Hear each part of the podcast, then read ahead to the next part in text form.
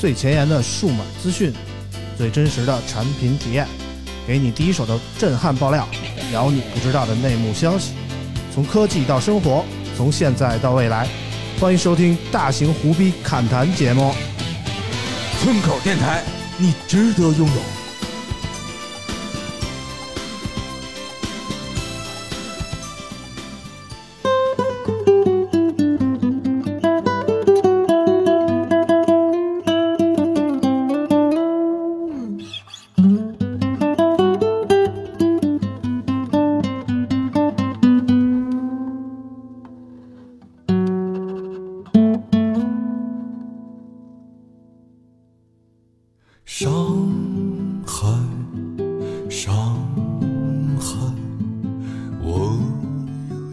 大家好，欢迎收听村口 FM，我是村长。现在是北京时间四月十六日晚上的二十三点三十五分啊，在一个深夜，我们现在人处在上海，给大家录这期节目。今天的几位主播呢，和上期节目基本保持一致。首先欢迎老王，Hello，大家好，我是老王。哎，这个接下来还有我们上期跟我们聊了很多关于国航故事的大潘啊，哎哈喽，大家好，我是国航克星大潘。大潘现在这个舌头有点不利索啊，已经喝了一场了，现在晕得乎的，就给我们继续啊。啊，所以今天说的都不算数啊。就是每到万我们家我们现在在上海啊，来参加这个华为 nova 的发布会，发布会是明天才举行。但是呢，我们到了外地呢，总会找一些嘉宾来，找一些平时我们很难请到的啊，就是在北京不方便录的那些嘉宾朋友啊。今天我们也找了一位嘉宾跟我们一起参与录制啊，我们欢迎今天的嘉宾啊，自我介绍一下。Hello，大家好，我是啾啾啊，我我也在上海啊，但我是来参加那个上海车展的这个展会的啊，啊。我们在上海吧就逮着了，你知道吗？啊在北京逮不着，在上海吧就逮着了 啊。上海这个就忙车展忙几天我从十五号到二十号，啊，然后就又回重庆了对对对，是不回重庆了，回北京，啊，然后还回重庆吗？呃，回 回去收拾收拾收拾收拾。啊收拾行囊，啊准备卷铺盖卷，滚蛋！彻底回北京。哎呀，啊，就在重庆的生活感觉怎么样？就是确实不好，嗯，确那么不好吗？嗯，对，非常的不好。人不都说川我特别向往去重庆啊，对啊乐乐不思蜀嘛，你不？行，你你来我们公司，咱俩换换，咱俩交换一下生活。你干我的活儿，我干你的活儿。那你可能干不了我这活儿。我这是又前台又打杂又环卫又保洁是吧？你也干不了舅的活儿，哎就一次两小时起步，你做到吗？我要不戴个假发套试试？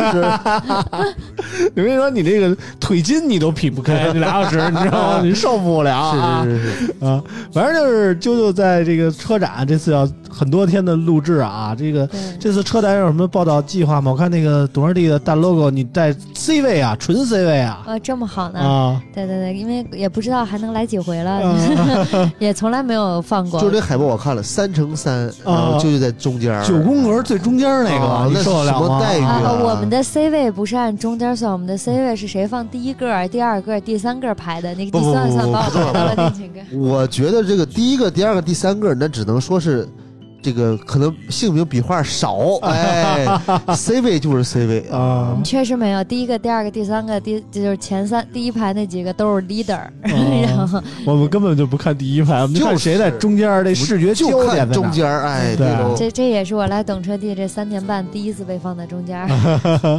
行吧，反正上期节目呢，我们跟大潘聊一聊这个国航的事儿啊。大潘又给我们揭秘了一些关于国航的我们这个乘坐的这个这经历啊。今天特别逗呢，啊。我我也坐的国航来的，嗯我们先说啊，我就是每次跟大，就是上礼拜不是有一个荣耀的发布会吗？西安。我跟大潘一块儿去的西安啊，啊，然后回程呢，我跟大潘是同一架飞机，我当时就特别忐忑啊，因为我们坐的恰好也是国航，就想我跟大潘，然后国航这几个词联系到一块儿，会不会有什么事情发生呢？一路啊都还算平安，顺利抵达了北京。那飞机上也没什么人，我跟大潘坐的也都挺宽敞的、啊，对对对，现场给我们换的座儿，就就坐的还挺开心的。大潘一路睡，我觉得大潘也不说话，应该不会出什么事儿啊。下了飞机呢，出事儿了。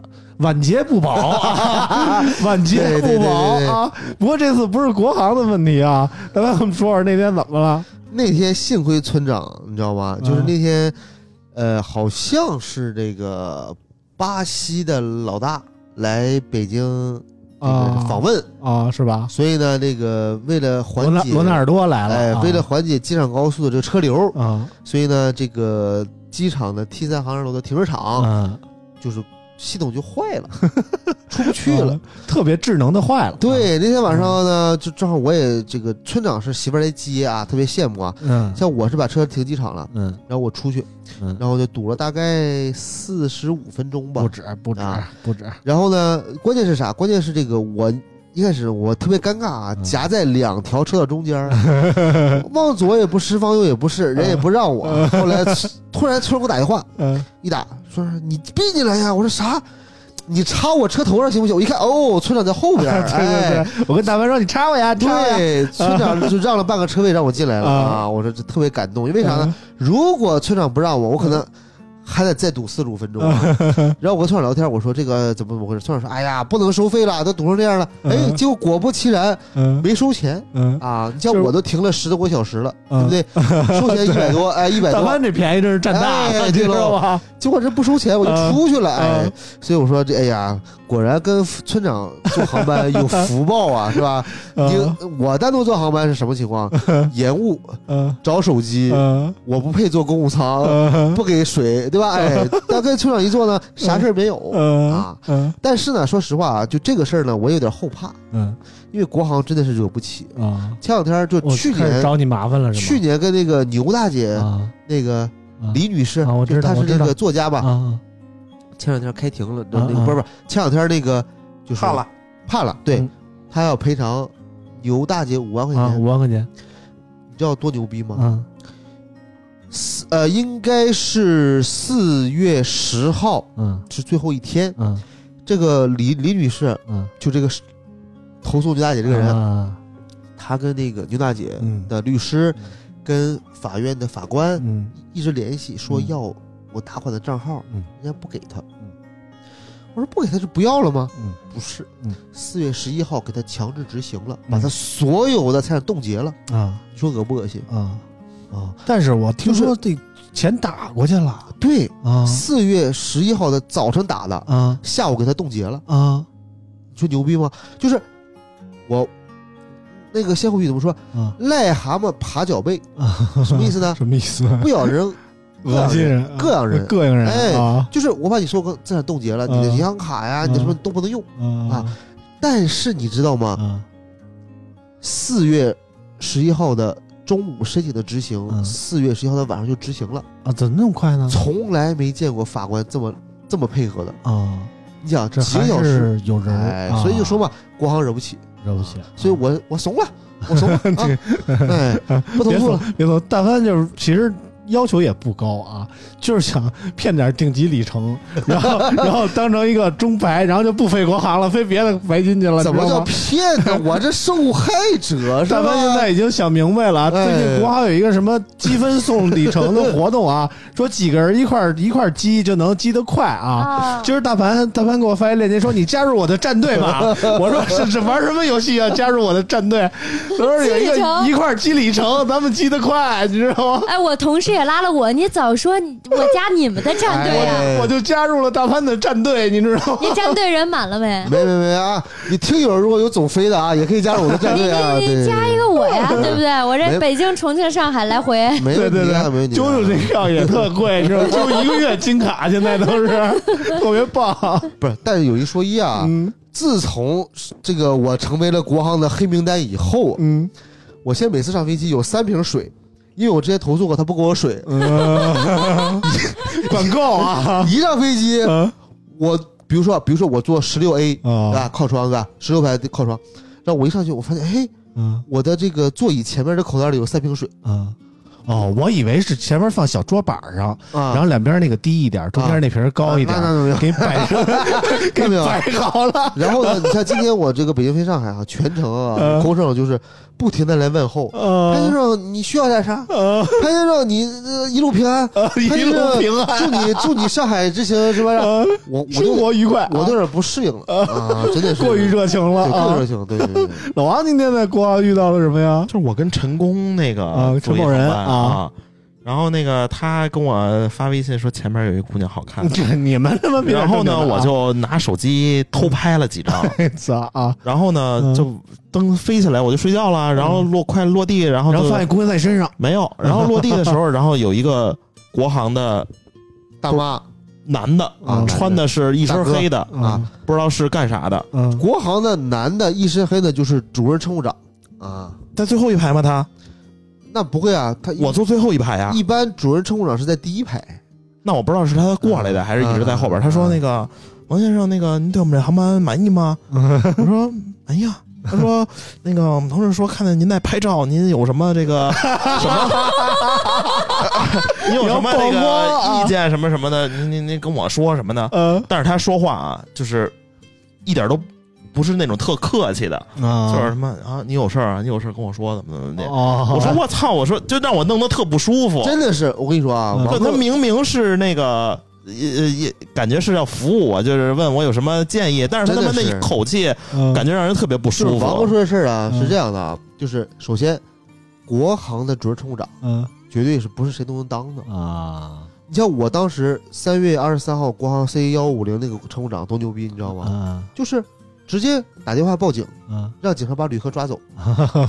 啊，谁听谁的？到底谁是警察呀？哎，然后呢，就是啊你们随便啊爱怎么投怎么投诉，嗯我就啊，不 care，我就这么干了，啊我就不 care。啊反正这你懂吧下下飞机的时候弄得我挺不舒服的。所以你看王哥这事儿，我特别理解，很正常。啊这不太正常？用这句话说，这不是很正常吗？对吧？我一主任乘务长来问候你一个普通旅客，嗯，那我屈尊了，就是给你面儿了而且一看，我操，还鸡巴坐最后一排，一看就是什么，是吧？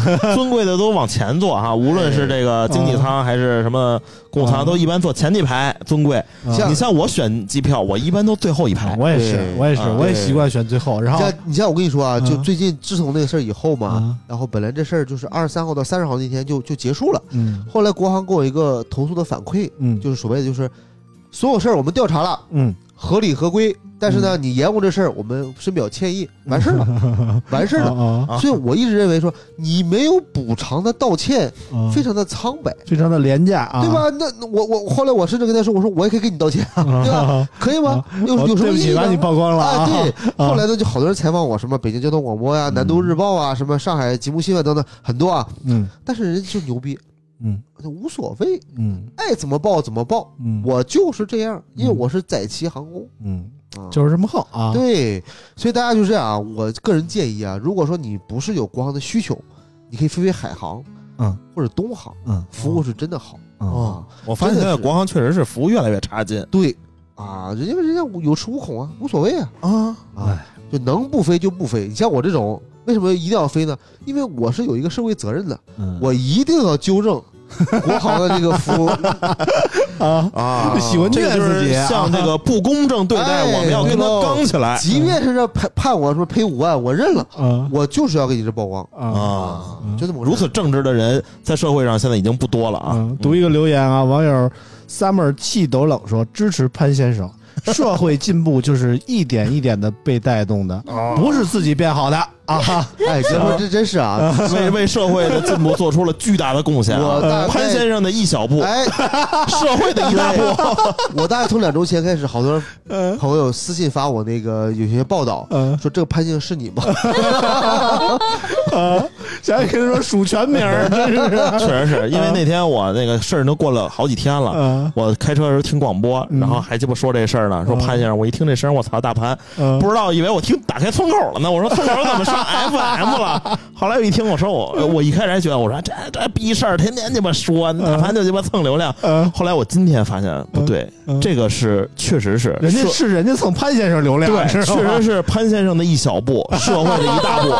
这确实是我格局小了啊！嗯这个我们应该为了这个社会的一大步，嗯，向前迈一小步。首先尿尿的时候先往前迈一步。对！对对对对，人老撒外的啊。对。我，们现在先让舅舅给我们念一下上期节目播出以后给我们打赏的朋友，感谢这些朋友为我们做出了一小步啊，我们争取也迈出一大步啊。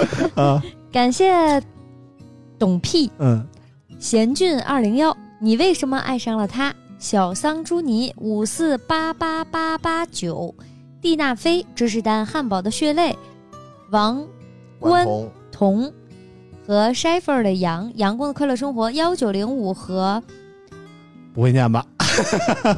奢后是鱼英文吗？一个都是不对啊！我我这仨字儿吧，因为它网易云那打赏啊，它不能复制粘贴，你知道吗？嗯，我挨个搜的百度才做的。首先是一个鱼字十字旁，右边一个鱼，姓鱼的鱼啊，十字旁是什么呀？食品的食，啊然后右边是一个多余的余啊。那念鱼，这个念儿这个字儿还念鱼。啊第二个是英俊的俊，去掉那单人牌儿，啊！念君。啊，哎，不是，叫什么？还真不是，我这现搜的，念村儿吧，不念不念不念不念，村儿还 就是脸村儿了，你知道这什么意思啊，吗？我知道，小时候一广告叫“什么是村”，你这看过吗？个这个念俊吧？念君君君不是俊吗？Q U N 一声君，君啊。啊，，然后第三个字儿是一个方字旁，然后右边上面是一个人，底下是俩点儿，念乌或者鱼或者鱼，我操，仨个音，这他妈仨啊个音，我挨个查了，你知道吗？不是这这不是这事儿啊，这事儿你就不应该再错了。鱼呃，鱼说。群鱼，你说未来你万一各种听友一说这个名儿起的特别，就能单独被曝光，而且还能说这么长时间，是吧哎，我们这打完赏就是 一我秒念完了，了，一秒念完了，然后我起这个啊，他们能说三分钟。我统计一下这也不容易啊。反正事实证明，这就不光这英文不认识啊，中文认的也不全啊。那行吧，行，下次我打赏我就写火星文，我看你怎么读是吧？嗯呃，反正让啾啾再给我们念一个留言啊，嗯，这个嗯旺旺六五六说红米 K 六零和 Note 十二 T 怎么选啊？那先让老王解答一下 K 六零啊，K 六零 Pro，K 啊。六零括 Pro，括号考虑续航、屏幕和流畅，不在乎拍照。真我红米等会儿，等会儿，这是下一个问题啊啊啊啊反正就是红红呃 K 六零和 Note 十二 T 之间，老王建议是 K 六零啊，K 六零 Pro 啊，啊 K 六零 Pro。然后那个他又追了一个问题哈，真我 Realme 就是红米还有一加怎么选？这仨搁一块儿。真我红米一加啊，这这，如果你要是一加先排除，屏幕不行。但是如果你特别喜欢曲面屏，只有一加可以选，就是这一加个终哪个端机型，就是手机啊？他肯定说的是终端机型这一批四。二 V 是直屏啊但是它那是 E 五不是吗？就是特别，E 次四啊，E 四对对，特别次嗯也不算次了，嗯就是功耗高一点。嗯我觉得其实你要单看配置啊，嗯就不 Realme 考虑最高啊哎，realme 最高 啊。啊但是你要从综合角度考虑的话，我觉得还是选红米。啊，然后那个一加就是精致感还可以，对就是手机的手感不错，嗯啊，但是观感就一般嘛，对吧？嗯光屏幕光感一般啊，主要拍照，你像也没有什么高明调光之类的。你像那个呃真我，它就是胜在二百四十瓦和一个屏幕不错。嗯，但说实话，你说二百四十瓦和一百瓦，我觉得三分钟。我现在用个六十七瓦、六十六瓦，我都觉得挺快的了。因为大家是这样陷入个怪圈儿，就是二百四十瓦，对吧？但是它是三秒真男人，什么意思？可能 峰值就二 就三秒。二百四十瓦的时候只有几秒，哎，对喽，所以你嗯你买这么一个二百四十瓦的，但是你只能享受三秒二百四十瓦，其实其他时候可能两瓦以下啊。但是就我就是说白了，你为它付出很多的这个预算不值当。对对，这就是为什么啾啾选择苹果，就是两个小时嘛。然后持久老王就选择这其他的快充，嗯，啊就是三秒真男人，你知道吧？吧？呃，这就是区别啊。上周呢，刚刚过去的这一周啊，其实关于这个科技方面的数码新品啊，并不是很多啊。我们想了半天啊，我刚才特意在群里跟网友咨询了一下，这礼拜发什么新品了，我有点不记得了啊。想了半天，然后发现这礼拜其实也没什么新东西啊。我们抓紧，我找了。费劲巴拉找了两条新闻啊，找嗯赶快把这个科技的内容过一下，然后我们就开始闲聊了，好吧？嗯首先让啾啾给我们念一个关于小米的新闻。好的，小米于四月十号发布米家智能音频眼镜，眼镜外观上采用五款时尚镜框，镜框可以自由拆换，配镜方式和常规眼镜相同。功能方面呢，采用了一百二十八毫米二超动态平衡音频单元，SBS 二点零双悬挂平衡结构，同时搭载双脉波束。AI 通话降噪算法增强通话效果。眼镜上提供了双侧三十毫米超长触控区，方便操作；语音助手长按唤醒，同时还支持双设备连接，同时还支持查找眼镜、佩戴检测。续航方面呢，则提供七小时连续通话、十小时连续听音乐、二十二小时日常续航，待机续航超过一周。米家智能音频眼镜将于四月十二号十点众筹开售，四月二十六号十点众筹结束，众筹价七百九十九元，建议零售价八百九十九元。电话突然响了，我们现在是在老王的房间啊，发生什么事儿了？有难道有故事？难道咱们来早了？怎么可能？咱们说话声音真不大。等一等，等一等啊！他作为一个五星级酒店能被投诉，这时候潘先生你就应该迈出人类的一小步。等等等，潘先生拿起话筒啊，你要说投诉真行，因为我是洲际的大使会员，嗯最高级。嗯，怎么了，老王？谁给你打电话？是不是叫了是吗？哎，哎，你是洲际的大使会员，啊，这个时候你就应该出马。那我觉得，但是他又不住这个酒店，那不好使。嗯，你拿你身份证跟你啊你拿你身份证跟老王一块儿登记一下，然后老王就直接能升套了。啊，对对对对对对，行，那咱们小点声说啊，啊小点声说啊。旁边说是一个女性，啊也是通过咱们第一品牌订的这个酒店，嗯然后她现在想早点休息。啊啊、您和您的朋友能不能小点声？请您帮个忙，还说，啊你们说好的，这那这个忙我就帮了，我我帮了啊！这就不如去我那个周记了，哎，对吧？我每天晚上唱歌都没有人理我。哎呦呵，你那周记是有多空啊？我觉得没人住啊。主要是住不起，车展街太贵了。嗯，行了行了，我们徐老师说啊，这个米家这个眼镜啊，我在这个村口的微博上也贴出了那天我们去佩戴的这个试戴的这挺个照酷的片儿啊。，对这，个网友们纷纷反映啊，村长怎么比老王高那么多呀？不是，大家应该可以从不要只看那个头，你得看那个脚。我往前还站了半步，而且那是个坡，我是站在坡下，嗯，是吧？我是这个坡起了，是这意思吗？对，而且好多人现在都有一句话要说说这个，呃，上坡的人不要嘲笑下山的人，明白吗？至少我还在山上，啊，只是往下走，是吧？哦？行吧，行吧，反正这个眼镜儿啊，大家看到的有，我觉得啊，我我佩戴了一下，因为我平时是一个不戴眼镜的人。米家在给我们试用之前呢，还每个人都问了一下我们，说你们那个戴不戴眼镜？眼镜是多少度啊？我那时候我不戴眼镜，没有度数啊。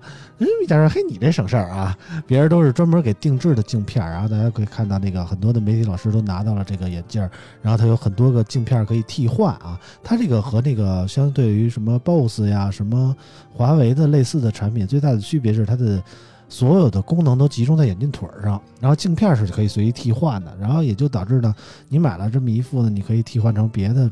呃，什么玻璃的什么的，什么墨镜的，什么各种时尚的镜块之类的，你都可以换啊。这点来说，相对是比较方便的。另外，在音质方面呢，其他的，呃，和骨传导的那种相比啊，这个是采用一个小的扬声器啊。好的方面是它可能比骨传导的音质更好一点，但是坏的方面是可能它的漏音相对会比较严重啊。呃，然后这个产品其实说实话，我在它发布之前，就去年年底的时候我就见到了，啊我还是挺种草的，啊嗯因为它很轻，嗯嗯而且呢，华为那个它那个眼镜框的选择其实不是很符，不是不是很合理，嗯就它只有普通框跟那个骑墙兵的那种框，嗯等于说是你要么买普通的，嗯要买骑墙兵的，两个不能兼容。嗯但它这个是因为把腿儿能拔出来嘛，等于说嗯你买什么框，完全你能不套五受于，个框，嗯对，嗯不受于它这个镜腿儿，嗯所以这个我觉得是比华为优秀的地方。这嗯第一，第二是它这个呃价格嗯几百块钱儿，对吧？三位数啊，华为是四位数，对对吧？嗯然后第三个呢，就是这个它，说实话，我看了看，就是可能是它第一款产品，它这个是呃小米旗下的一个叫蜂巢嗯做的蜂，巢科技，嗯哎，然后呢，我据我了解，它未来可能会推出自主品牌的产品，嗯就这款产品，其实说实话，可能有点是给投资人看的意思，还是米家嘛？对米家叫什么？米家之类的。然后它的配套的镜框不是很多，嗯而且呢，除了它主打那个就是有点雷朋的感觉那个嗯那个那个那那个那个设计以外呢，嗯其他的其实它做的很糙，嗯，但是我有理由相信它可能下一款它自己品牌的嗯就会做的很好，嗯啊，这其其二是很多人叫我们发了视频。很多网友就怼我们说，怎么叫智能眼镜？嗯怎么就智能了？你这不就个耳机吗？嗯啊实话说啊，所谓的智能眼镜儿嗯啊，确实它是就是我觉得有稍微有一点名不名不副其实，因为它它那个戴上以后，你除了耳机以外，嗯也没什么功能。对，就听但。是它的交互是是通过手势交互的、嗯啊，我觉得这个还是蛮智能的，嗯因为你不用通过手机交互嘛。对对。然后第三呢，就是说你呃，就我体验过一个多月的时间嘛，啊，这么长啊？对，因为他就发布之前，他先先先给我了一套，让我说说嗯你先看看有没有有有排面啊呃，？就就给我提了意见嘛。啊这我觉得是这样，就是首先它续航时间跟华为的差不多，嗯啊，几乎没有区别，嗯但是可能确实是充电嗯啊，因为你必须要带它那个小尾巴，嗯，啊，我觉得这个可能是一个不太不如直接统一方 Type C 线。哎、都是带一。根线啊。对对，如果它能下一代单独做个 C 口，直接在镜头最后，然后你这桶线，可能会更好一些、嗯啊。老王戴完以后感觉怎么样？我戴了，感觉还行。嗯我我他他那个咱们那个不是媒体版吗？嗯媒体版就是一个镜腿儿五个镜片儿嘛，嗯然后五个镜片儿它有一个那个那个那个上面一杠儿，然后底下俩圆的那个，我嗯喜欢那个，我说回头我给配一个戴上。啊，然后那个也不夹脑袋，主要是对还行。对啊，主要是我之前戴 BOSS 那个呀，戴华为那个我夹脑袋，对，戴华为那主要华主要有两个问题，一个是我戴 BOSS 的那个夹的我真是，我都怀疑人生了，我脑袋有那么大吗？有你知道吗？然后我戴华为那个呢，我总觉得我买一眼镜两千多，就说它是真通 Master 吧，我也不 care 这个品牌呀、要不是华为跟他联名，我都不知道这个品牌，你知道吗？那你是有点 不够 fashion 是吧？fashion 哎啊，其实我觉得它嗯其实可以做一个便宜的版本，然后把顶级版本再做和一些品牌联名。对你就像苹果那个表带儿，它也它不能上来就必须得跟爱马仕联名才卖吧？啊、humorous 对吧吧？所以哎小米这个只卖七九九，嗯然后你完全可以自己替换一些其他的镜片啊。因为是这样的，就是你如果很多对眼镜行业比较了解的人，他知道啊，就是你正经的一个眼镜框啊，虽然说一分本儿九分利啊，但你想买一个名牌的差不多的啊，举个例子，比如说 Gentle Master 嗯 GM 的两千多，嗯对吧？它这个只只是七九九，嗯，其实还是很便宜的，说实话还是很便宜对的，把这个门槛儿打得足够低。对啊，但是呢，说实话，我我为什么我现在不戴嗯啊？是因为你卖这个价儿嗯太容易撞镜儿了。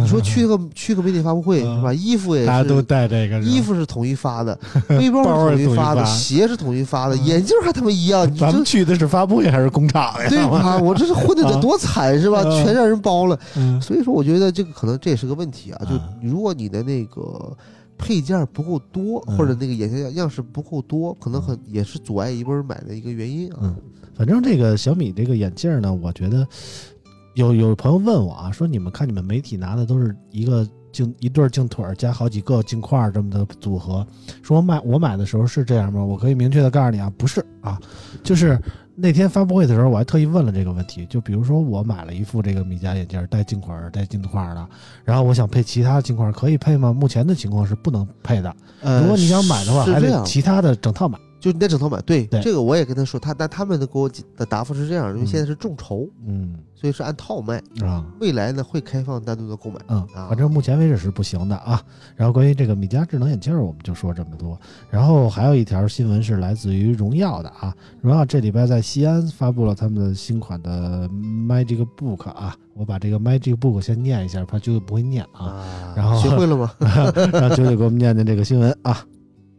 荣耀于四月十三号正式发布 Magic Book 十四二零二三笔记本系列，全系均搭载英特尔第十三代酷睿 H 系列处理器。屏幕方面则配备十四点二英寸二五二零乘幺六八零屏，亮度高达四百六十尼特，一百二十赫兹高刷新率，十点七亿色，百分之一百 sRGB 色域，并具有三重护眼认证以及类自然光护眼技术。配置方面呢，荣耀 Magic Book 十四系列二零二三搭载 i 五幺三五零零 H 处理器，可选英伟达的 GeForce 嗯，对对，相信自己。GeForce 啊 RTG 三零五零独立。RTX 啊 RTX 三零五零独立显卡版本均拥有全新散热设计。能耗方面，二零二三款搭载七十五毫安时电池，支持 OS Turbo 二点零综合调优功耗，最高综合续航时长可达十五小时。哎，这个荣耀 MagicBook 二零二三啊，十四寸的，这是这礼拜发布。说实在的不，夸我一下，没有觉得我英语进步了吗？不是，我刚想说这事儿，能听到啾啾这么顺的播报一条新闻，我觉得特别的 GeForce 那儿不是卡壳了吗怀旧！啊！对对对对对，每嗯说实话，我听最后 F 每次就就等着舅舅播报呢，你知道吧？好多我都哎剪过，说实在的，你听的所有顺的我都剪过，你知道吗？今天不剪了啊，今天不剪了。我今儿讲的挺，我今儿读的挺，主要是因为今天这些英语我都认识，我把它翻译成了中文。嗯啊，GeForce 是吧？，NVIDIA 都啊翻成直接英伟达了，多英棒啊！呃，对嗯，NVIDIA 啊我读它英伟达有问题吗嗯？没问题，嗯没毛病，特别对啊。反正这个这个笔记本呢，我跟大潘去了啊，老王那天没去。呃，我觉得说实在的，荣耀总在说自己的创新啊，比如说自己怎么着续航强啊，怎么着这个屏幕好啊，这那的。我的感觉就是，就是一次常规的正常的笔记本的升级啊不行不行不行，我那我得给你高一下啊我觉得荣耀这个产品太棒了，啊，怎么说呢？毕竟我的媒体叫 PC Home 对吧？啊哎，PC 我比较了解，嫖娼之家哎，啊嫖娼之家 对，PC 我比较了解啊。它这个产品是这样的，就嗯它实话说啊啊，荣耀的客群主要是大学生，啊那大学生关注什么呢？对吧？首先是性价比啊，其次是续，就真的是续航。嗯荣耀这个 G 呃，荣耀这个 OS Turbo 啊，很多人一开始以为是智商税，包括我，我一开始也是这么认为的。嗯但实测以后确实是有效的。嗯，有效。你看他的老对手小新嗯，同样的配置，小新可能比如续航六小时，嗯他能干到十个小时。嗯这个四四个小时是怎么增加的？嗯后来我们研究明白了嗯，它是这样，他是真的是把手机的一些技术下放到电脑上，嗯就是 ARM 这个系统大家都知道啊，它是什么呢？它它它的调动调用机制跟英特尔不一样。嗯英特尔是什么呢？是我给你一下把性能拉满，嗯让你最快的速度完成完成这个执行，嗯，然后完成以后呢，就就是空载，对吧？嗯？但是 ARM 不是，ARM 是我匹配一个功率。嗯举个例子啊，比如说微信，嗯假设啊，就是这个这个，比如说骁龙八加嗯，它的峰值功率比如说是十瓦，嗯但是微信呢这种轻负载它要两瓦嗯，ARM 就会给它两瓦。嗯虽然说十瓦可能两秒完成，嗯两瓦可能五秒完成，嗯但是呢，它的做工是不一样的，嗯所以呢，就是它的省电。嗯什么意思呢？就是它回到 PC 上就是这样，就是它会预设一些场景，嗯比如说你看网页啊嗯、看视频啊、聊天啊、嗯 PPT 啊、学习啊，这个它把这些场景的预载功耗都都都准备好了嗯啊。什么意思呢？就等于说，你以前别的，比如小新的联想小新的这个笔记本，它可能比如比如举例子，比如 PPT，嗯它一直给你四点一的这个主频一直跑，嗯对吧？它可能我只给你一点五，嗯但是一点五呢完全够用，啊，它通过这个方式省电。啊所以这个事儿真的不是一个营销，它是真的实打实的有效。啊，如果你是一个学生，你比如说你去自习室也好，你去呃这个在在宿舍，比如说熄灯也好，没有电的情况下，嗯这个产品特别的适合，就是对续航有要求的用户，啊，大潘距离这个大学毕业有多少年了？也十多年了吧？啊有那么短吗？啊，反正我觉得怎么说呢？我理解的大学生可能和大潘理解的大学生不太一样啊。我觉得大学生真的那么那么在乎续航吗？哎，我嗯我跟你讲，我还真的去下到学校啊，嗯因为我们公司附近有几个学校，比如清华、啊人大、啊北大我都我真的是混进去。混进去后呢，我到他那个自习室，我去看，你肯定是混进去啊。你去看，啊。实话实说啊，就是你抢没有插电的地儿，你抢座儿，插电就那几个，你抢着就抢着了，对没抢着就就是抢不着。为什么呢？啊就是我上大学的时候，就是怎么说呢？你可能去看的是自习室，你去宿舍看看的，你知道吗？大家对笔记本电脑的需求完全不一样，你知道吗？追求的绝对不是续航，而是性能，那个显卡的性能啊，什么什么处理器的性能啊，对吧？多边形的处理性能啊，这这些我觉得远比续航所带来的成就感，可能你你但是荣耀是这样，它性能也不差啊啊，它只是说是在性能一样的情况下，嗯我给你更长的续航嗯啊。我觉得这个确实是，呃，包括它现在还有一些智慧功能嗯啊，什么意思呢？就是性能它最高，嗯续航它最长，嗯智慧互联它最棒。嗯，什么意思呢？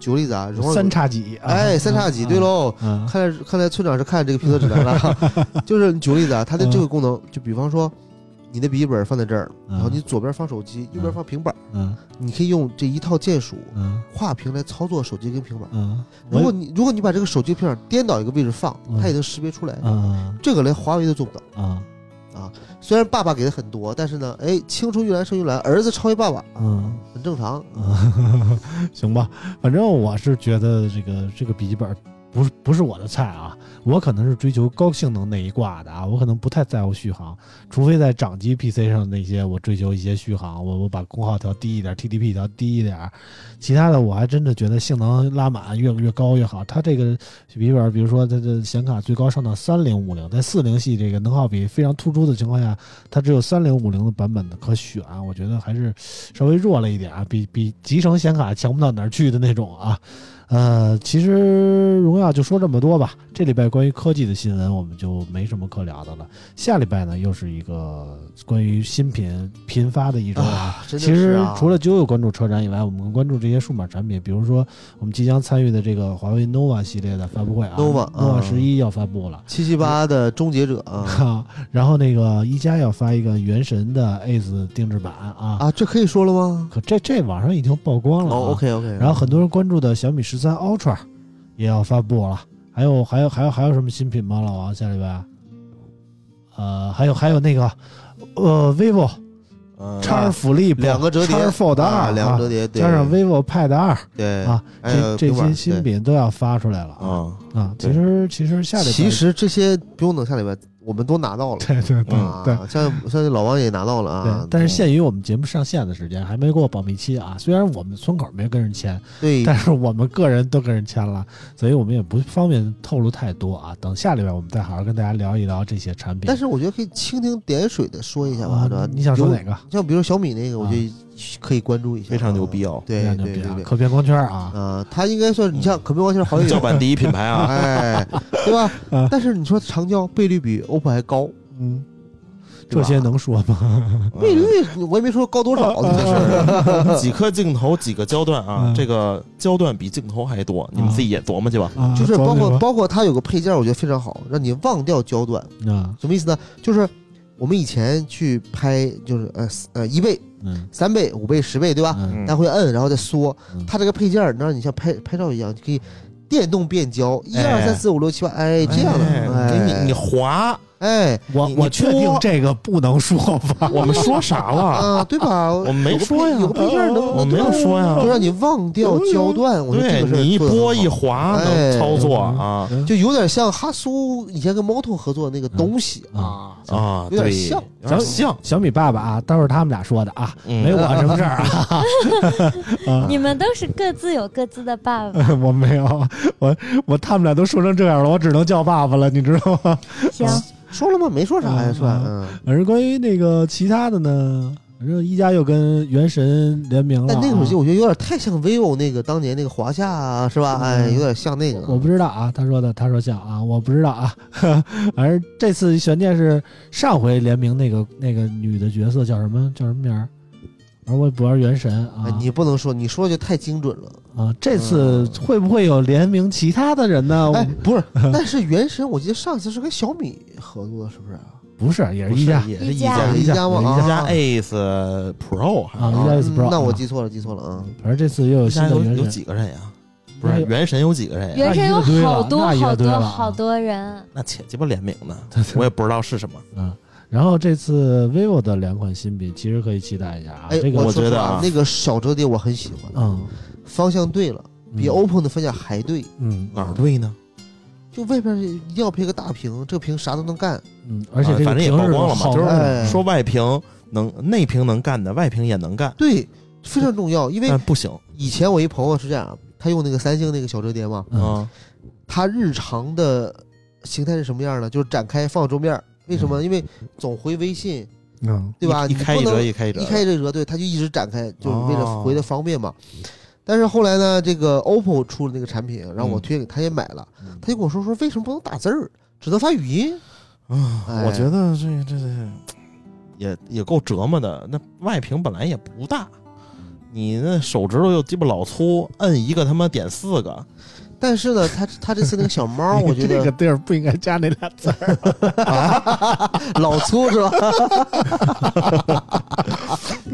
啊行吧，你老粗了都行，我信了啊。对，但他那小猫我还觉得还挺可爱的啊，嗯就那个那个锁屏那个，反正那个动态呃啊，vivo X Flip 的外观已经都爆了啊，上上礼拜已经允许我们发外观了，别的参数任何都不让发。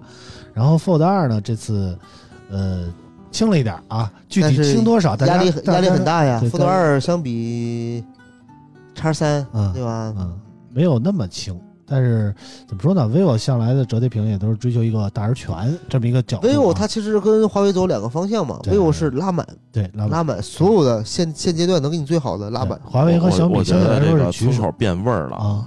这明明这个产品是他妈退步，然后被说成拉满，不，它只是一个方面退步，你也不能嗯，各方以偏概全嘛，具体的具体的细节，我们下期我们下期再听那个其他嘉宾怎么吹，然后这个产品我就不做这个什么了啊。啊对我来说，我觉得是有点失望，我还是用一代就挺好。啊！一代一代过于沉了，你知道吗？反正是说实话，现阶段超过三百克手机也不多，是吧？啊，嗯这真是确实太沉了啊！我已经给我爸用了啊。反正就是我们下礼拜将会有至少四款新品上市啊。那三款我们都说了，有一个 nova 十一我们没聊到，大家都知道我们什么意思了啊。呃，感谢华为爸爸提供的酒店吧，就说到这儿了啊 啊。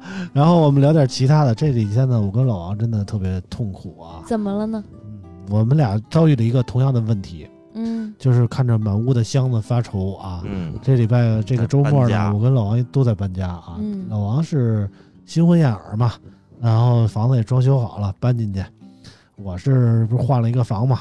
然后这最近终于装修完了，然后我我也搬家了。潘总不是也在装修潘？总那个装不起，不是，嗯你要这么一说，咱村口的嘉宾分为两个阵营啊，嗯一个是老王跟这个这个这个村长这种有房装修完乔迁新居的啊，嗯一种是我像我和舅这种，是吧？嗯正在准备房呢，对吧？你也是有房，跟我可没有关系啊！我我是那个想象这一派的。啊 啾啾是另外一个阵营，潘总是比我老跟老王高一个阵营，嗯。就是人买完房人都不住，人也不装，人就搁着，你，知道吗？慌了三年了啊。啊，所以以至于村口有网友说什么你改成洗车房吧，啊。有个院儿能洗车是吧？你想吧，潘总光楼道就五层啊，就光楼道就五层啊，别的面积你是为啥买那么一个呢？那装下来就得两三百吧。对，潘总是为了健身，不是不是啊天天真爬楼，真不是啊，真不是，是这样的，二二零二零年初不是那个口罩刚开始嘛，嗯然后我媳妇说咱俩也没娃，嗯咱养个宠物吧，嗯我就养了一只狗。嗯后来呢，我一朋友看我我我我养只狗特别开心，他也养了一只，嗯，结果呢养两天发现养不了啊，因为柴犬特别执拗嘛，然后就性格送我了。啊意思是我这柴犬三万多买的，啊我给别人我也不舍得啊啊，给兄弟吧啊。然后我当时想，这这我操，一只也是六，两只也是六，一只也是喂两只，无所谓，他的意？思没准是这三万买的，你不得意思意思给？听我说呀，结果发现我操，我在这只狗上投入钱远远超过三万，你知道吧？因为柴，我说你但凡没有点大病，是不要养柴犬的。啊，柴犬真的是太难养了啊，嗯从吃到住到训练等等。然后不说了，然后呢，后来有一天我媳妇跟我说说，哎呀，咱俩咱俩咱家这两只狗太可怜了。我说咋了？她说他俩都没机会跑跑，因为确实是因为我在我家遛狗要拴绳嘛，嗯拴绳它就限制它的这活动范围，嗯，所以呢，我媳妇说，要不咱买个带院儿的房子，让它跑跑吧。嚯，给买给狗买一对五层的，你受实得了吗？话说，当时我买这个那个大兴机场这个小别墅，就是因为它有院儿，有院儿，能在狗里院儿院儿里跑。仅此而已啊。我那你们小区不能遛吗？小区遛得拴绳啊，哦，你自己有院儿就撒欢儿嘛。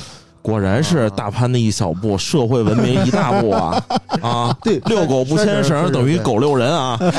不过你要说真的是啊，你像我家狗不是拴绳吗？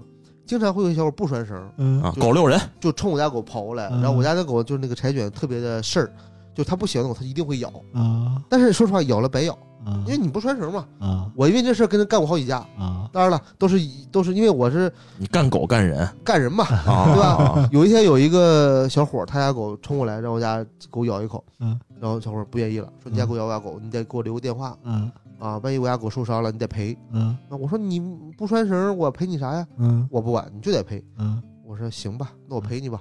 嗯我我我我我哪屋啊？我就给他来来来来来了两拳。我说你你哎呦呵，猫姐你那看多少钱我赔你不至于啊啊。后来啊小伙看我这么凶走了啊，就是就是有些人真的是不文明遛狗，像老王说的，啊社会一小步不是自己一小步受一大步，真的是。啊我连遛猫都啊牵绳。对这我特别哎，你看不理解。遛遛猫都牵绳是吧？主要是不牵绳儿真丢。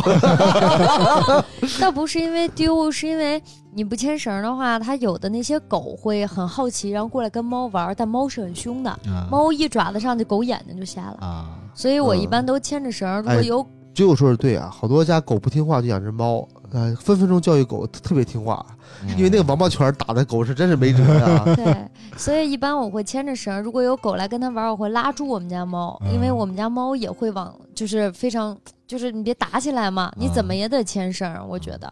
然后，但是很多我们小区遛狗的主人也都很好，就是因为我们我们家猫是小区一霸，就是遛狗的都得躲着走，随主人的性格，对。你知道吧？啊，嗯，害怕，嗯。就是因为觉着怕吓着我们家猫，人家觉得这个，因为猫看起来就感觉小小的嘛，然后就觉得别给人吓着，尤其我们嗯。小区养的都是大狗。啊。当然了，最近我那个遛狗的这个这个房子也也准备动工了。啊啊，因为我发现再不动工也动不起了，因为最啊。近北京的装修的价格一直在涨啊啊，然后九九这儿。那个我我啊其实可以给你帮帮忙。哎，这也指望不上啊！村长天天艾特也指望不上，就是我都没指望上，你还想指望上？免费不行哎，但是但是成本价肯定嗯不是谁也没有免费啊，对吧？知根知底儿，好歹说这个不坑你用用料是真的啊呃哎对对对，确实我我可以给你介绍，行行，那就节目里说了啊反正我，没赶上啊，你给你安排一个。他早怎么不说呢？那就啊对我好吧，是吧？哎反正就是我跟老王这两天呢，也是怎么说呢？搬家，先搬完家就那你开那怎么始收拾。装下来也得有一百个，一百个只是基础，硬装 软装还没算呢。对，我你想他家五层，我我家一层 就是一百多平没有没有，啊还他妈花了三十多万呢四层四层四层啊，四层。对，那因为因为天台就不装了，就他妈裸着就行了。嗯我我问问啊那个那个那个那个谁，他们那儿做不做硬装？因为我知道他们做软装，是这样的，就是硬装只是基础费用嘛，啊嗯，改水改电硬装也。不贵嘛。哦不，这这这这这这个楼层多了很贵啊。意思啊，实在你没有装过，没装过整楼的吗？你可以按照每层平米，每平米是两千块钱这么算。不太了解。就这么跟你说吧，前两天我去问中央空调，然后问了几家，有大金的，有这个这个日立的啊嗯，等等等几家吧，然后报价没有低于十万的，我就哭了。你期待米家出一个吧？老啊老王那就是给人出了一评测，就给了一个没有？后来我说，要不我就嗯我就做普通的挂机得了。然后是我的设计师跟我说，你真的想好了吗？你要是做挂机，你就是挂机主题酒店。我说为啥？嗯你每个屋挂一个，你算算你得挂多少个挂机？那那你这样，我把我把我那个阿姨推给你吧，然后她她她真的很你什么时候跟人确定了再说？我怕人阿姨坑我，你知道吧？对你跟我儿子也不认真，也不真心，那我得坑坑你是吧啊？吧？不会不会，啊我见过他们嗯那边，他肯定给你安排一个嘛。嗯，行行对行行，，你别别那个春节过去啊，容容易给你一个万一给我巧克力盒哎万一万一给我巧克力呢是吧？对，啊，真行，你也让那个谁多挣点儿，是不是？我的房子早日有希望了嘛。行嘞，嗯，反正说回我跟老王搬家啊，这个也特别逗。我说我搬家了，就那个，然后我丈母娘给我发了条微信，说你那个门口啊挂个红绳儿啊，然后搬家进去第一天啊，什么得蒸馒头啊，然后这这那的，然后我就跟老王说，我说你看这封建迷信啊，老王说不对，你得蒸发糕。啊，我说你还比我还封建迷信。发发糕跟馒头差在哪儿呢？啊，老王说步你讲讲步高升，高啊，发呀高啊。啊，说你还得条鱼啊，说你还得做条鱼啊。啊，，然后烧壶开水啊。嗯啊，啊，然后这么找好日子，我没听说过这规矩啊，我只听说过说谁乔迁新居必须要喊朋友们一起去闹暖。居对吧？这个倒是都有啊，那个是暖居，但是啊。搬家这天就是你开火才算正式搬，你像我们那儿就是顶多送个小斧头挂在门上，小斧头干嘛？呀？斧头。干嘛是？就那种木头小斧头。然后然后问啊这是你家的掉的斧头吗？是一个是一个金斧头，一个银斧头。不是不是不是，就是避祸驱邪嘛，就那种桃木小斧小斧头啊，嗯。没有倒是没有别的，但我蒸发糕都没听知道我们这可能年轻人啊，我们的规矩是，比如我前一阵有个朋友刚买了房搬家，就要求就是所有人要带一道菜去他们家，我然后大家一起这这这可能是主人实在实在是不会做啊，那 我只能送一拍黄瓜啊，别的我也不会啊 啊，反正就是搬家的时候之前的装修，我觉得还挺爽的，你就看着就完了，你嗯只是你干这个，你干那个，这这那的，这活儿工长不行啊，这这那的，还还挺开心的。真搬了以后，看着满屋子箱子啊，我也嗯不知道，我之前那个家我住了十年，我也不知道我们家为什么那么多东西啊，就是破烂儿特别多，对吧？所有都嗯堆在一起了。然后我妈说：“真的是你收拾吧啊，这个周末你收拾不完不许走啊。”不行啊，华为在等我呀，我得走啊。那你这活儿就落在我嫂子身上了啊！你不行，断舍离呢？我断呀，就是我搬家夸夸就所有的东西都得我审一遍，什么东西不要。基本上我那包我扔了四分之三。你要这么说啊，我跟你说，老爷们儿还是会过日子，什么都要。不是，啊我是先搬过去，然后搬完以后我再研究，不什么都不要啊，那那那基本不可能不要了啊！不是搬之前。像我跟我媳妇儿一年吵几次架，其中有一次就是扔东西，嗯，她啪啪一顿扔，我说这个能用上，那个用，她说你是怎么就能用上？我说就是能用上，你别扔啊！磨磨唧磨唧，家里其实啥也没少。那你跟我爸一性格。真的，男生是不是都这样？我真受不是。，我也我是那种特别断舍离的。我我也是，我跟我哥一样，今天我这就是那个归着我那些包，我搬出来三大箱子包，你知道吗？都是各个厂商发布会给的那种。嗯，然后我扔了四分之三，我爸就过来看，说这包不要了，那包也不要了，说这都包没背过呀，说这你多好一包啊，你就不要了，我说不要扔扔扔，占地儿没用啊。你宁愿扔都不给送给网友吗？我也是，我也不是是这样。那这写着，比如写一努比亚的牌子，你你好意思背吗？背出去吗？你不背，但是不代表别人不背对啊。对啊中兴，你背吗？不是你主要不，是那包确实不不好看。不是嗯你不背，不代表别人不用，你有没有背过？我觉得就是，比如上礼拜我们抽奖，我觉得给网友抽奖，咱抽点好东西。嗯，你知道，你不好东西，真的你淘汰家的垃圾，对不起你我人抽奖，他怎么是垃圾？不叫那些个事儿。就厂商活动会送一些双肩包、嗯一些包，嗯然后一些伴手礼，这些东西我觉得你可以问问网友，谁想要就送给谁了嘛后。来后来都被我我爸收了呀，啊，我也不知道我爸收我收那么多包干嘛啊？你？像我我装我的东西啊啊，我的东西只有四个纸箱，嗯，连衣服所有对你才算起来四四个，我得有四十个，你知道吗？然后我媳妇儿一共有二十个纸箱，我 操啊！我一共就四个，她二媳妇儿这下装不白娶。然后我就开始收拾，嗯然后收拾完了，我就觉得只要超过半年或者三个月，我根本就用不上的东西，嗯我就扔。嗯然后他就说有用，嗯然后我就说没用，嗯，然后好多东西反正就是偷摸扔了 啊偷摸扔你也敢？你啊，偷摸扔，就有一个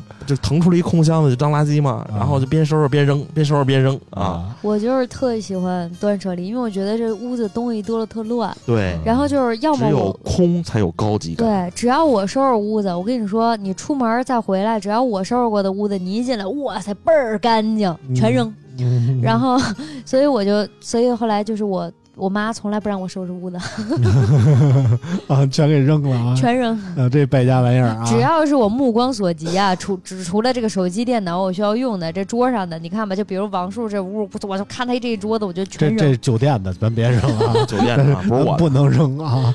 这是酒店的啊！反正就是，我觉得这搬家真是一时爽啊，归着他妈的火葬场，真是嗯要了命了啊！而这我我今天就是今天到了上海，明天参加完这个 nova 的发布会，我就赶紧回北京。当天就走了，对我明天就走，我接着回家收拾去啊！我媳妇在家等我救援呢啊！嗯然后舅舅 舅舅他们就去参加车展了啊我已经参加很多天了，啊！舅舅这次车展有什么主要的目标没有？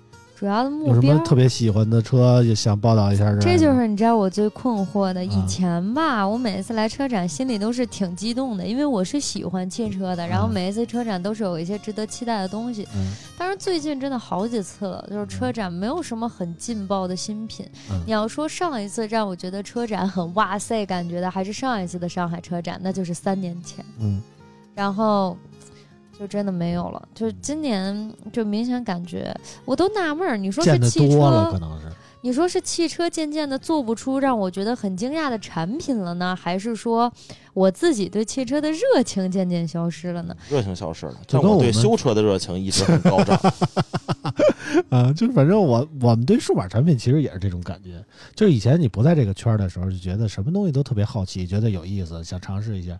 但是真当你每次都能提前拿到新品，然后上手以后，你会发现全都大同小异，也没有什么大区别。是因为这几年汽车在走新能源，所以基本上车展发的全是电车。嗯然后你想这这次的上海车展比较重磅的新品是仰望嗯，比亚迪的仰望仰望。我看见了，上礼拜我去了一个比亚迪的发布会，U 八是吧？对对对，啊云云辇啊，不是云辇是云辇，仰望是仰望，两是两，但是我去了了那个发布会，然后那儿有一台仰望嗯啊，啊，然后我去看了一下，就跟一大吉普似的嘛，嗯，对吧？倍儿贵，啊，反正我也没看出它哪儿好，反正就说这特别贵啊。你会花 一百万买台比亚迪？我说实话我不会啊，但是呢，那个车确实不错啊，啊，因为它的四个电机可以单独运转，这个事儿嗯真的太牛逼了，因为这已经超出了一般人的想象，因为这是电控，电控特别牛。就说实话，你像现在全球电控最牛逼的特斯拉，他也做不出来这种车。舅舅露出了满脸疑惑的表情啊。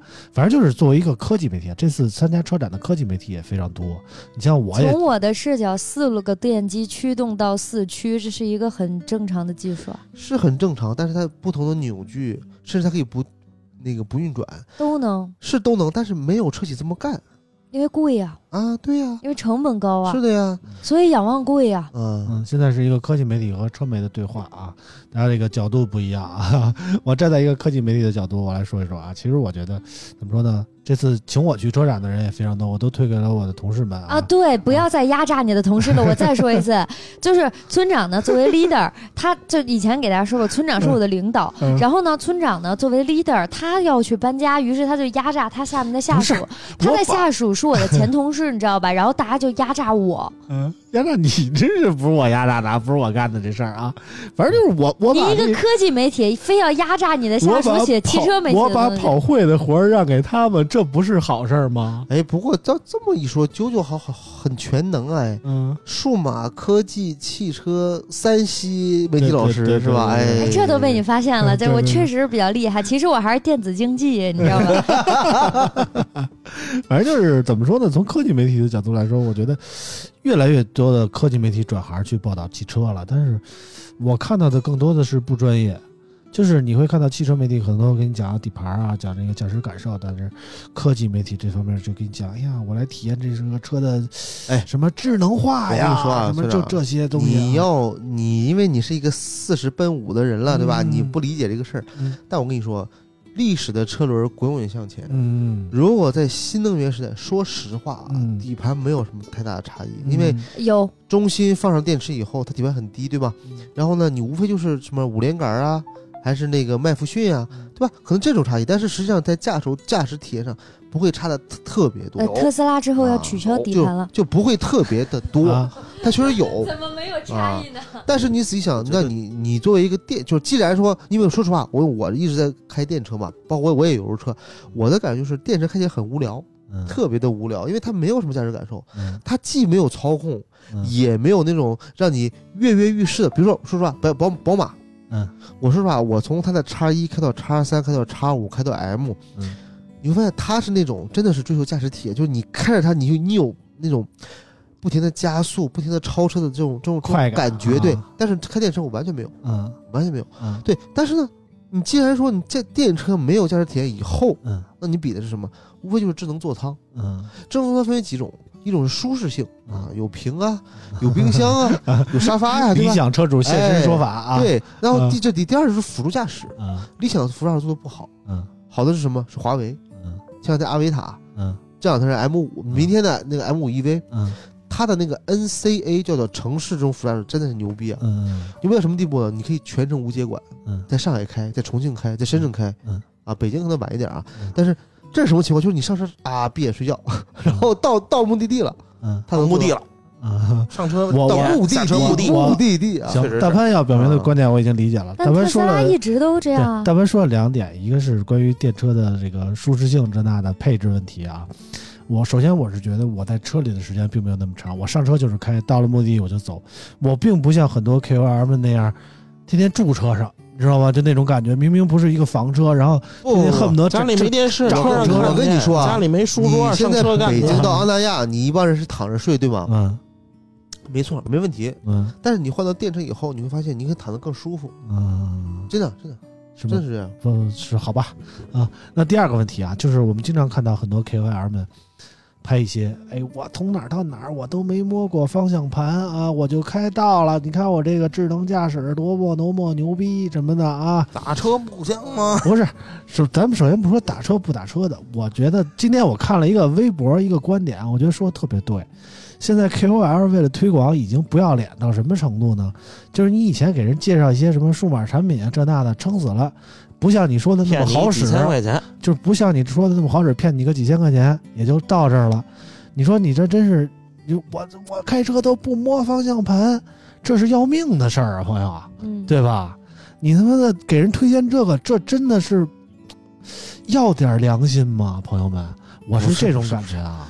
他那当然了。这些 KOL 的事儿我我不提啊，嗯你像包括有一个 KOL，他说了，嗯哎呀，用脚踩油门多累呀，是吧？对对对对，这种咱咱就不评论了。但是对于一个车来说，说实话啊，嗯我以前就是开油车的时候，我对新能源车有两个最大的怎么说呢，就误区是一个嗯误区吧。嗯对，第一个是什么？就是说，我说它开不远嗯，啊。后来我知道理想它开的够远啊。那不算是纯电车呀。不不不啊，我跟你说，嗯理想你可以把它理解成纯电车，嗯为什么呢？但但它在北京可不算新能源对车呀我跟。你说为什么？因为它不是所谓的 DHT 混动，嗯它是所有的就是驱动部分都是电。我给你简称一下，就是脱了裤子放屁。哎，你看，最早我也是这么想啊，嗯但是他为什么这么干？嗯你你想过吗？嗯因为能加油。哎，不是，首先第一点啊，就是你如果一个纯电的车，嗯它的电池成本是非常高的，嗯对吧？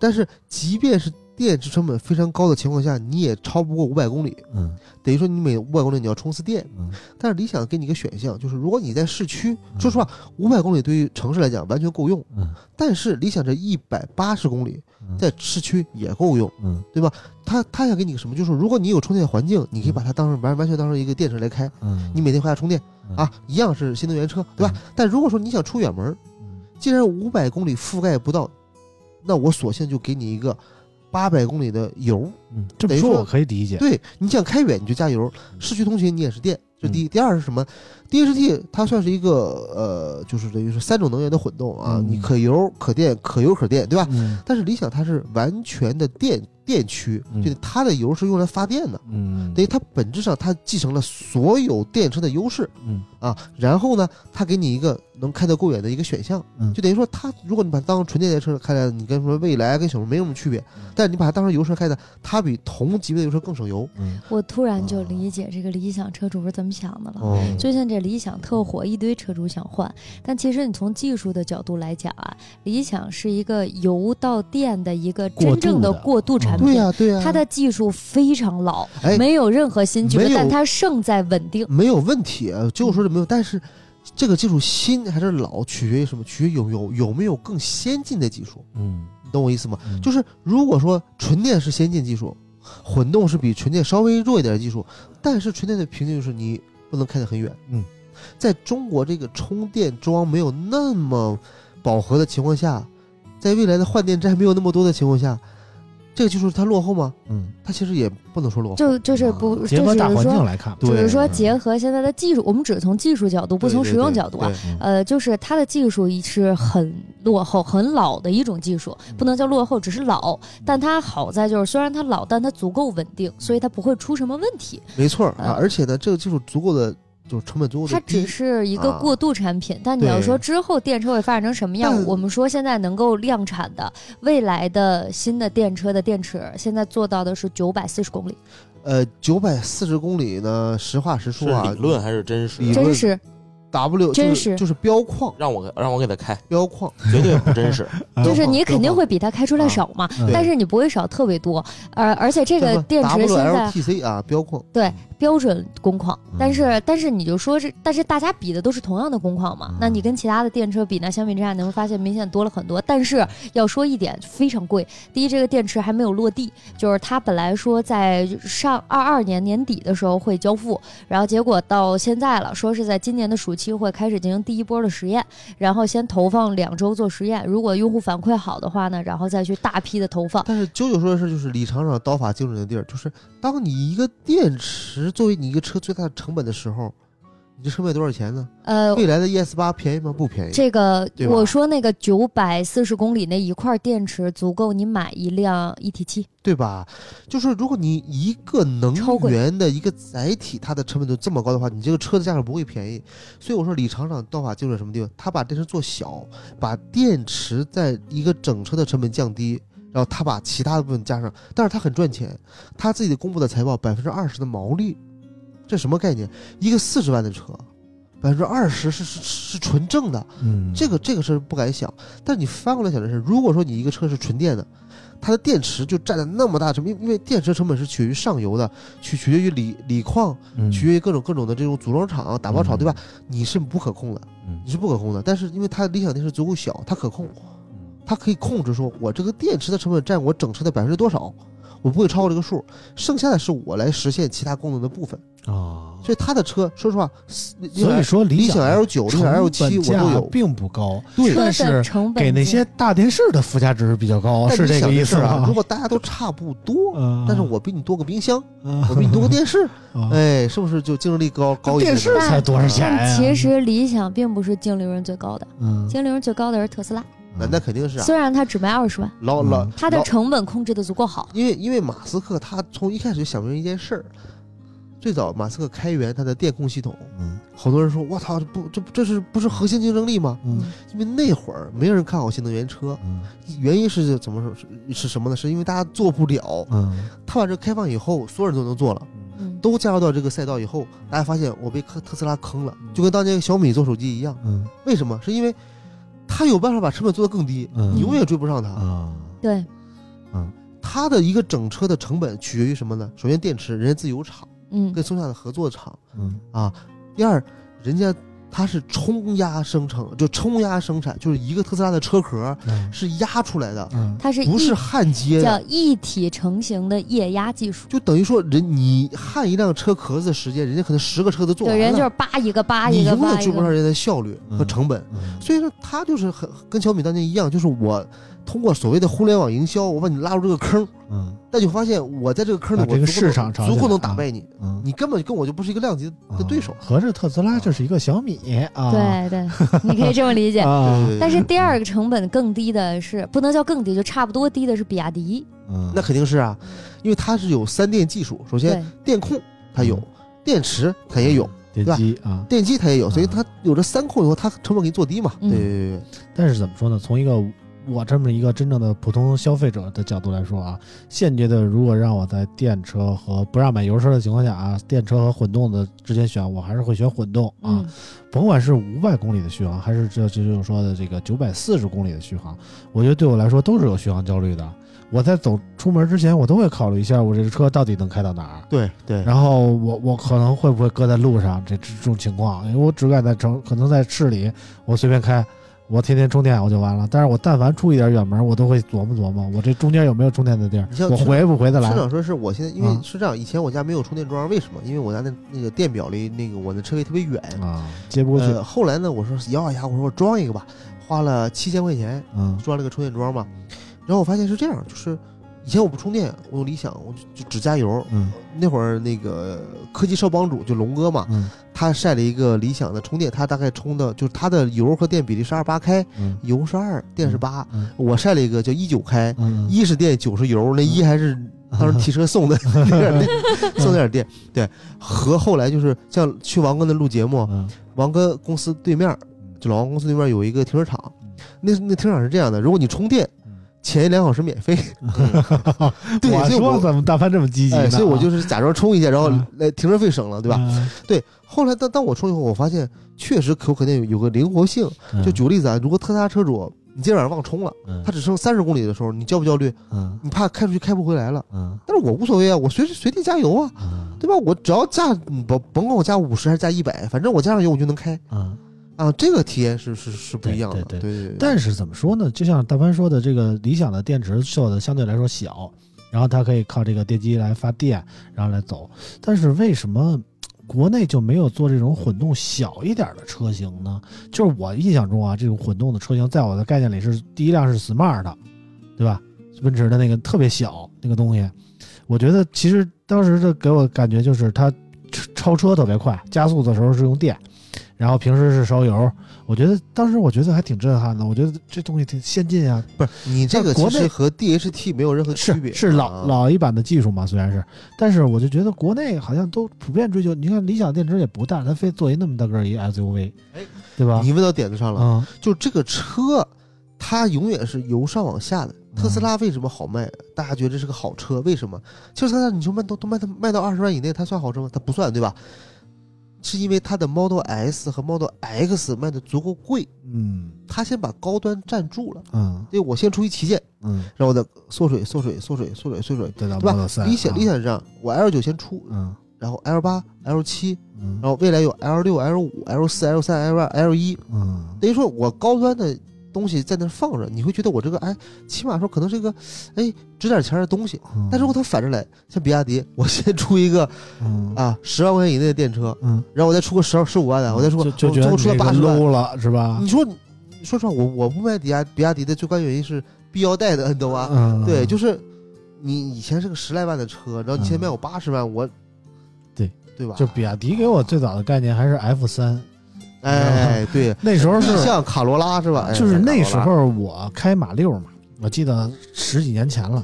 然后我有一个跟我一块儿打麻将的姐们儿，她的男朋友开一比亚迪 F 三，我就觉得这他妈车太 low 逼了，怎么找这么一男朋友啊？就是当时就这种感觉，真的，所以给我造成的印象就是比亚迪就是一特别 low 的牌子。对。然后？就是即便它出了仰望这样的车型，我依然觉得它这个调性就在那儿。这个可能在北方更更多的这个想法，因为我嗯当时想买这比亚迪的时候，我有一个冲动，当时它有一个媒体折扣五折，对吧？嗯，六折吧？啊、记不太清了啊。嗯，六但是折跟我说过。别人跟我说一说，你这为啥买这个叉氧的这个牌子，嗯，就是就是啊，对吧？我当时我就说，操，这他妈的，对吧？丢不起这人啊！对，就跟我就一提到比亚迪，你就想到这个养的哈。啊，你想一提到 TCR，我就想起太次了。你说我也不知道为什么，就就自然而然就想到了这些词，你知道吗？我我不知道为什么啊。但你不得不说它的好处是在哪儿？为什么有好多人特喜欢？因为嗯你要想，其实穷人还是大多数，他确实啊，是不不能叫穷人啊，就是工薪算有限阶层啊，嗯工薪阶层啊，对，就是就是我像我这种没有钱的人还是大多数的。那比亚迪能够让我在一个我可以消费得起的价位，然后用到一些高端车上才能用到的东西，那肯定是大家喜欢的不过。说到这儿，我得采访一下王哥啊，嗯王哥是燃油车的坚定的支持者嘛。嗯如果现在让你挑一辆电车，你会选谁呢？特斯拉你看看，对吧？哎，文哥还是追求品牌的啊。不是不是品牌跟品牌没关系。你说没毛病品牌特斯拉，它比什么未来、理想强？不是强吧，还是强吧？品牌。但是下次我觉得你可以考虑一下路特斯。就好像就好像很多人说这个苹果的牌子就是比你们家国产手机好啊，这这其实很多人看的就是一个牌子嘛，嗯，对吧？但是你说这比亚迪就是特斯拉真的比理想、小鹏、蔚来强在哪儿了？强其就是实蛮多强在我觉得强在这个性价比上，我觉得其实好多人一直说说这个没有特斯拉嗯免费开源的这个电控系统，现在根本就没有国产电动车啥事儿，对是这样，是吧？是这样，对现，在也是这样吗？对对，基本上我觉得这个你仔细看他们的开源协议都是马斯克虽然是个啊傻逼，但他做的这些事情，我觉得是不 这个人类的一小步，社会的一大步。他一点儿不傻逼，潘是一个 level 是？他就是说把你们都拉到我的赛道上来，然后啊我用我充分的供应链，我打败你。啊，啊那我问个就好就好比说一个傻逼跟你聊天儿，然后他嘎一顿说，啊，然后你跟着他思路走，那不就把把你跟他拉到一哎对喽个这个水平线然后通过他的经验打败哎你。对，就是这样，那那。为什么我问个问题啊？为什么这些呃电动车起来以后，那些传统厂商，就比如说 B A B A T 那样的，嗯。嗯什么 B A T 什么啊，BBA，B B A 那样的啊，BBA，嗯。B B A 那样的，呃，怎么就一下就不行了呢？哎，我觉他们得没不也出，电车呀，我跟你说啊，我觉得没有不行，哎。他们只是没想，我跟你说或者是反应比较慢。对，就是当你有一个，比举个例子啊，比如说你继承了一个家产，你是个亿万富翁，嗯。你家是开酒店的，嗯。你想，嗯，那你的创业的不是也不是创业吧？你想做增量，你会考虑路边开麻辣烫吗？嗯你不会考虑。啊大潘这个描述确实对。啊其实我之前看了一个，就是 BBA，不不说不说别的了，就说奔驰拥有大量的现金流，嗯他真的要想去做电动车的时候，那我觉得这个从他的这个多年的底盘技术啊，还有什么调教，大潘说了，底盘不重要啊。不不不，为什么同样都是麦弗逊的悬挂，一模一样的这个硬件，但是在两两个不同品牌上，它会有这个高低之分呢？嗯肯定还是这个有有积淀的。嗯那为什么说这个这个电动车弯道超车呢？那没有发动机和变速箱的这块儿，是吧？国产确实不行。那我们听听车媒怎么说啊？就是如果说花五十万买宝马的电车和这个国产的电车，怎么选？那肯定买国产电车了。呃呃，买国产的电车吧。好在哪儿呢？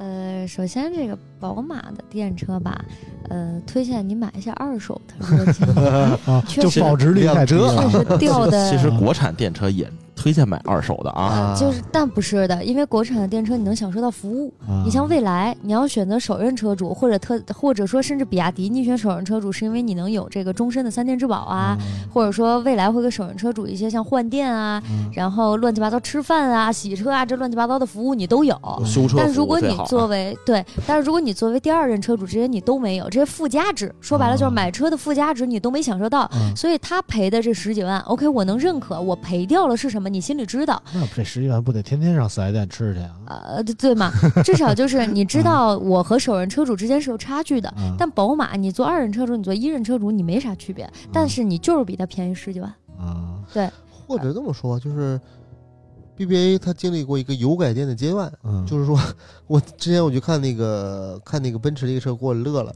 就是他当时是因为啊不是宝马，他当时是因为它有个传动轴，嗯所以后排它那个呃第二排的那个两左边右边它是有是有个凸起的，嗯它电车也有，嗯，但是它是没有传动轴，对对对，我就震惊了，我说是是为啥呀？因为油改电嘛，对嗯它为了更快的能够占据市场，嗯然后就只能够尽快的出那最稳定，对他们而言最对省省成本你。包括说那个这呃奔驰的那个 EQ C，嗯我我姐买了一辆，然后呢在在四 S 店停在四 S 店停了一年半，为什么一直没修好？嗯，后来呢，四 S 店就它奔驰是官方不承认有就是召回过问题啊，但实际上是怎么回事？就很简单，因为当年的那个油车，嗯它是采用液冷的方式去散热，嗯但电车它也这么搞，但是这样会有冷凝器，然后把电机干坏了。嗯啊，电机干坏了呢，这个所有电机都是德国原产的，嗯运过来一个需要很长时间，然后国内没人会修，嗯 就没人会换这个东西，啊，因为它是它是整车原车原车进口的嘛。啊对没有培训啊这是第一，第二是什么？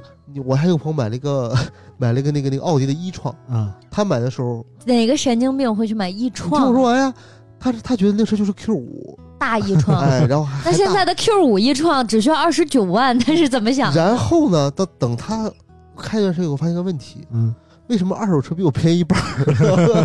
开了几千公里，嗯比我便宜一半然后他问我，我说你这不是很正常吗？人嗯家库存一一个月好几千辆，人甩卖也是很正常。嗯他说那我这卖怎么办？我说你肯定比嗯比人家卖的还便宜的便宜嘛。嗯后后来他把这车卖了，他买个理想嘛，嗯 他那车四十九万买的，嗯，卖了二十万四十九万大一创，啊，大一创大。一创怎么才四十九呢？他当时是他觉得他占便宜了，四 S 店给他好多优惠，然后啊呢，，这个卖的时候发现他还是韭菜啊，啊四，S 店发现终于来冤的头大一了创七十嘛，就那第一代那个，对啊，啊七十嘛。他觉得他占便宜了，结果呢，你买二手车发现他他也是韭菜 啊。啊，反正我们群里啊，关于这个油车和电车的争论啊，就是时不常就来一波啊。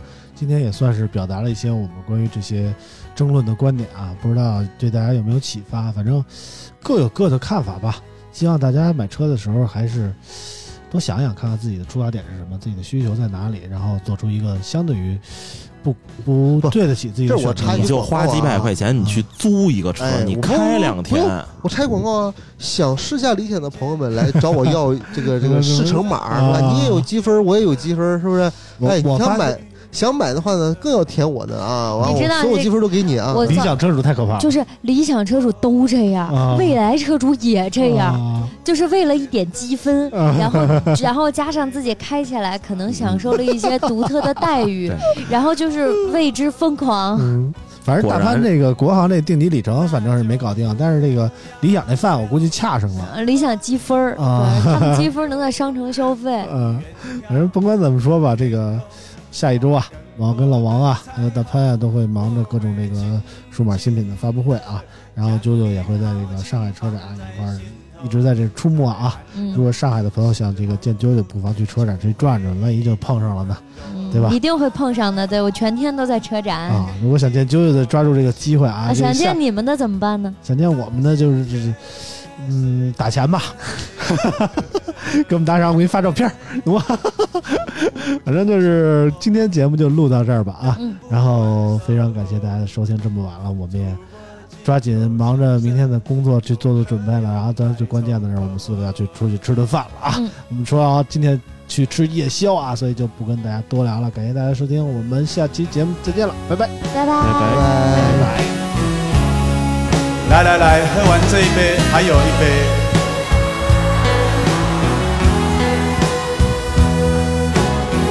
再喝完这一杯，还有三杯。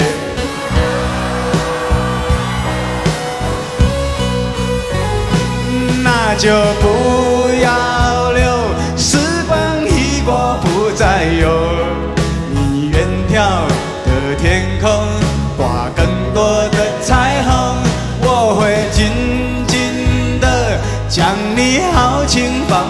心头，在寒冬时候就会以你温柔，花开花海填进我的心扉。